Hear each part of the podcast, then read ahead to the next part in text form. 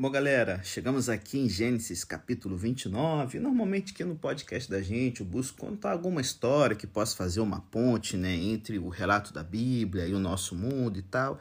Mas quem precisa de uma história ponte aqui para introduzir o relato do casamento de Jacó? Mano, que capítulo é esse, rapaz? É, é tristeza, é golpe atrás de golpe aqui. E assim. É, é, eu fiquei pensando aqui se eu fizesse uma lista dos momentos na Bíblia em que eu mais gostaria de ter testemunhado, né? É, eu acho que essa aqui estaria no top 5, né? Só para ver a expressão de otário no rosto de Jacó na manhã seguinte ao seu casamento. Cara, assim, pensa comigo. A forma pelo qual Gênesis relata a história nos convida a imaginar a cena, né? Na escuridão da noite, Jacó não pode ver quem estava vindo até ele, né? E, e lembre-se, as noivas usavam véu e tal, e Labão deve ter metido uma burca aqui na Lia, né? Lia é quietinha, não tinha aquela coisa de, ai, ah, você, né? É, quem sabe assim, você promete é, fazer os votos e os votos assim personalizados e tal, de cantar e tal. Ela ali quietinha na dela, na miúda, né?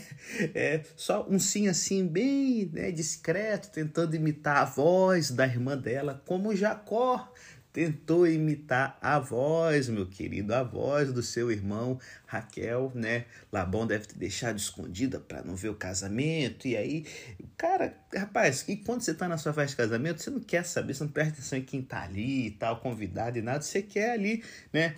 Poder passar logo, na verdade, essa é a verdade. Você quer passar logo o, a festa, os e tudo, e ir pros finalmente. Por isso, até quando eu faço casamento, eu não faço nem sermão longo, 15 minutinhos no máximo, tá bom? Porque eu sei que eu não sou foco ali pros noivos. E para ninguém, para os convidados. O pessoal quer ir ou algum ir logo para festa, ou para o buquê que é lançado ao ar e tal. E aí, rapaz, o grande trapaceiro Jacó, ele toma, rapaz, uma rasteira que ele não sabe nem de onde veio. E aí, né, ele que não pôde ver quem estava vindo até ele, quando amanhece, rapaz, tcharam! Lá estava Lia, ou Leia, dependendo aí da versão da Bíblia que você tem. Lá estava Lia. E aí, cara, a pessoa com quem se casara não era a pessoa que imaginara como o boi velho Isaac, rapaz, teve que passar por isso. Jacó está tomando aqui do próprio veneno. Bom, é claro, né? É claro que de um modo ou de outro, todos os casais passam por essa experiência, né? A pessoa com quem você se casou não era a pessoa que você tinha idealizado. É, é xarope, xarope isso.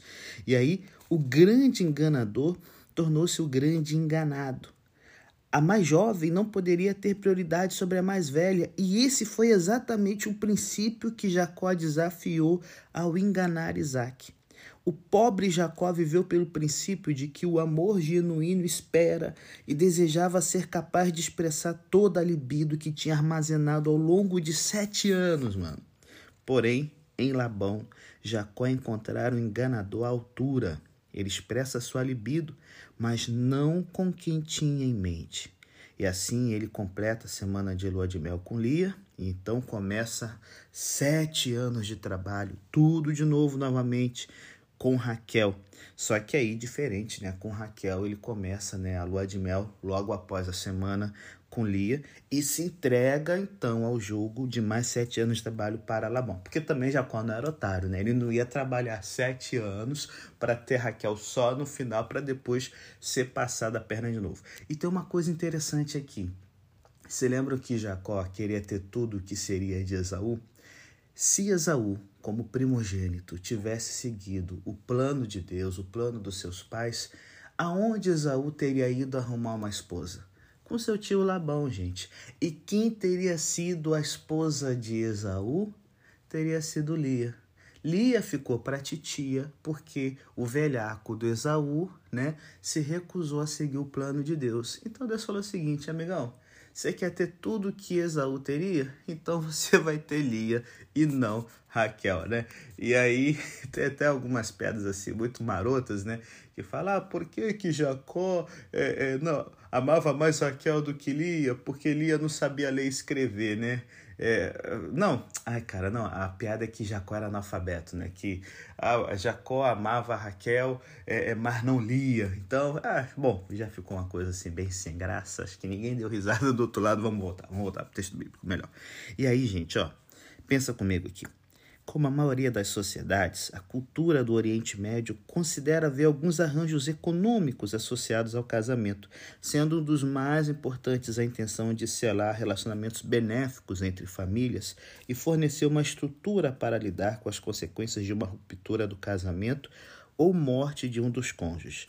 Bom, no Ocidente moderno, nós temos chás de cozinha ou de panela, convites de casamento, recepções, acordos pré-nupciais e leis sobre a manutenção e direitos dos cônjuges sobreviventes. Bom, entre os costumes está o de dar presentes substanciais. Esses presentes, às vezes, podem ser dados pela família da noiva à família do noivo. As criadas que Lia e Raquel receberam fariam parte disso e elas ilustram como esse dote permanece sendo algo pertencente à noiva, embora o noivo também possa ser beneficiado. Algumas vezes, os presentes são dados pela família do noivo à família da noiva, né? como foi o caso de Abraão dando os presentes para a família de Rebeca. E falar sobre um preço pela noiva é até enganoso, é anacrônico, certo? Pois não há maior presunção de um noivo tomar posse de sua esposa do que a existente no casamento ocidental, quando envolve o pai entregando sua filha ao noivo. A ideia no casamento antigo era que fosse os dois como uma parceria, uma sociedade. Por isso que o dote era da noiva. É, é a diferença da, da, da mulher, da esposa principal para a concubina, é que a concubina entrava sem nada, dependendo unicamente do seu marido. Já a mulher entrava com seu dote, ela podia usar esse dote nas empreitadas financeiras que o seu marido fizesse ou para ajudar a família em momento de necessidade. É, e, esse, e, teria, e teria que ser é, é, devolvido depois. Era um capital financeiro que ela tinha para ser considerado uma igual, não uma inferior no seu casamento. Então, às vezes, pensando na nossa modernidade, a mulher, às vezes, pode ser mais desvalorizada hoje do que nos tempos antigos, porque justamente a gente entra numa situação em que já está todo endividado. E eu falo para quem vai casar aí, porque a gente está tão preocupado em ter uma festa e gastar tudo na festa, ao invés de você, minha filha, entrar como, sabe, alguém que não está baixando a cabeça e não está dependendo do seu marido financeiramente. Lembre-se sempre, dependência dá espaço para que o outro se ache o dono, e isso é um perigo. Então, aqui no texto bíblico, voltando aqui, o serviço pela noiva é outra expressão desse princípio que a gente falou aqui, né?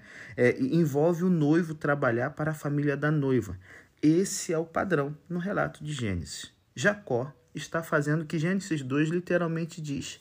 Ele deixou pai e mãe, está se unindo à sua esposa no contexto da família dela.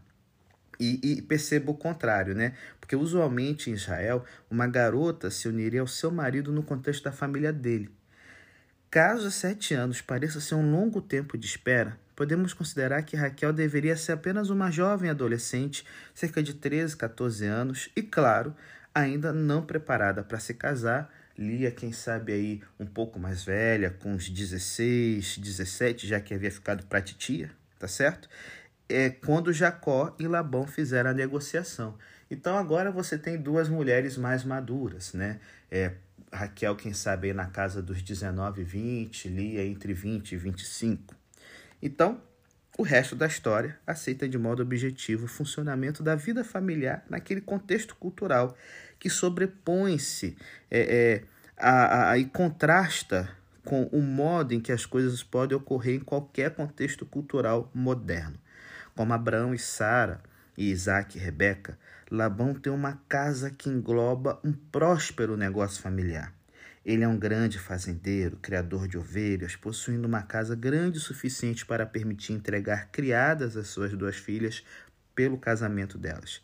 Elas, por seu turno, auxiliarão suas senhoras a administrar suas casas em semi-independência da casa paterna, porém ainda assim dependendo de Labão, que é o patriarca. Existem presunções patriarcais escritas na maneira em que as coisas funcionam aqui nessa família. A autoestima e a significância da mulher estão associadas à sua capacidade de gerar filhos, de modo que ser estéril constitui uma privação monumental. Em tudo isso, Deus está envolvido. Raquel tem um amor e Deus cuida para que Lia tenha os bebês. Há uma significativa separação entre o modo pelo qual Gênesis comenta sobre a infertilidade de Raquel e a fertilidade de Lia. Deus é que torna Lia fértil, mas não é Deus o responsável pela infertilidade de Raquel.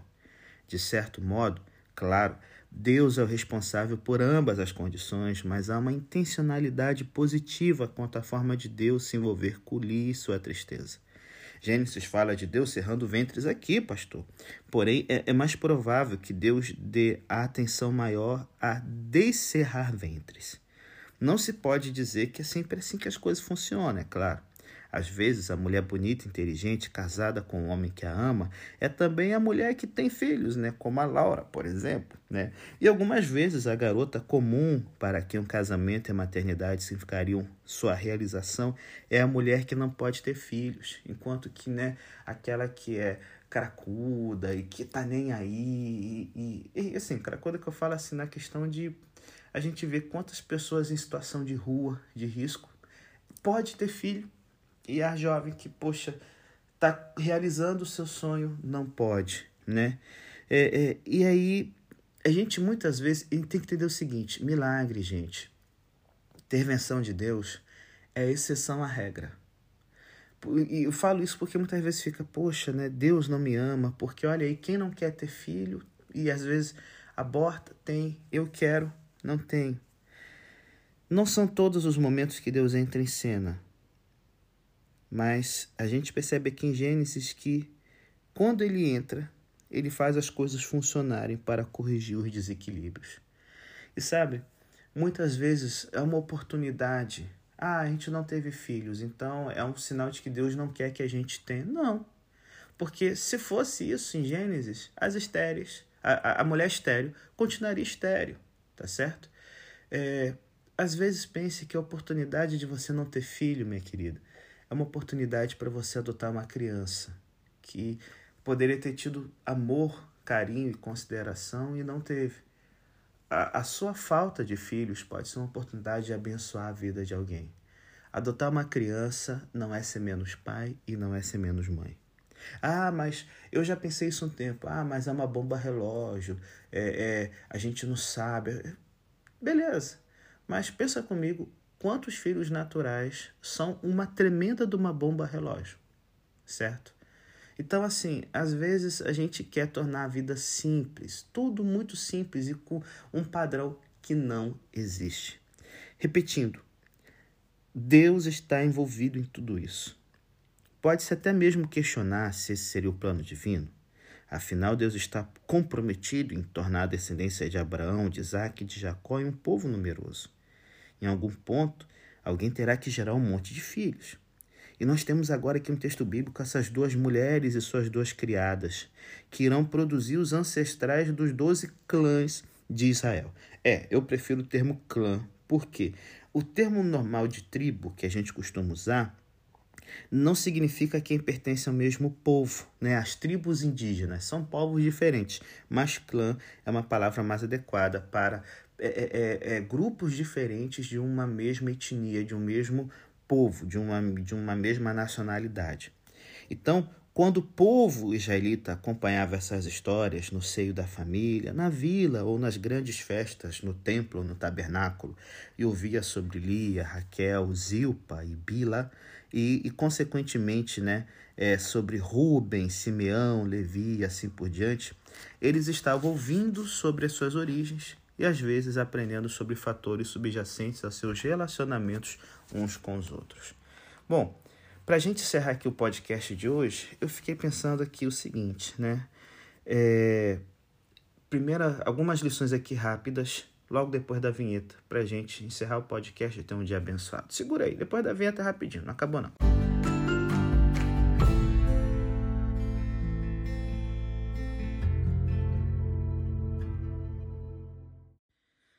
Bom, primeira coisa que a gente tem que ter em mente, primeira lição do texto para entender: o casamento de Jacó com as duas irmãs e a aceitação de suas servas como concubinas, que são esposas secundárias, não era imoral pelos costumes da sua cultura, tá certo?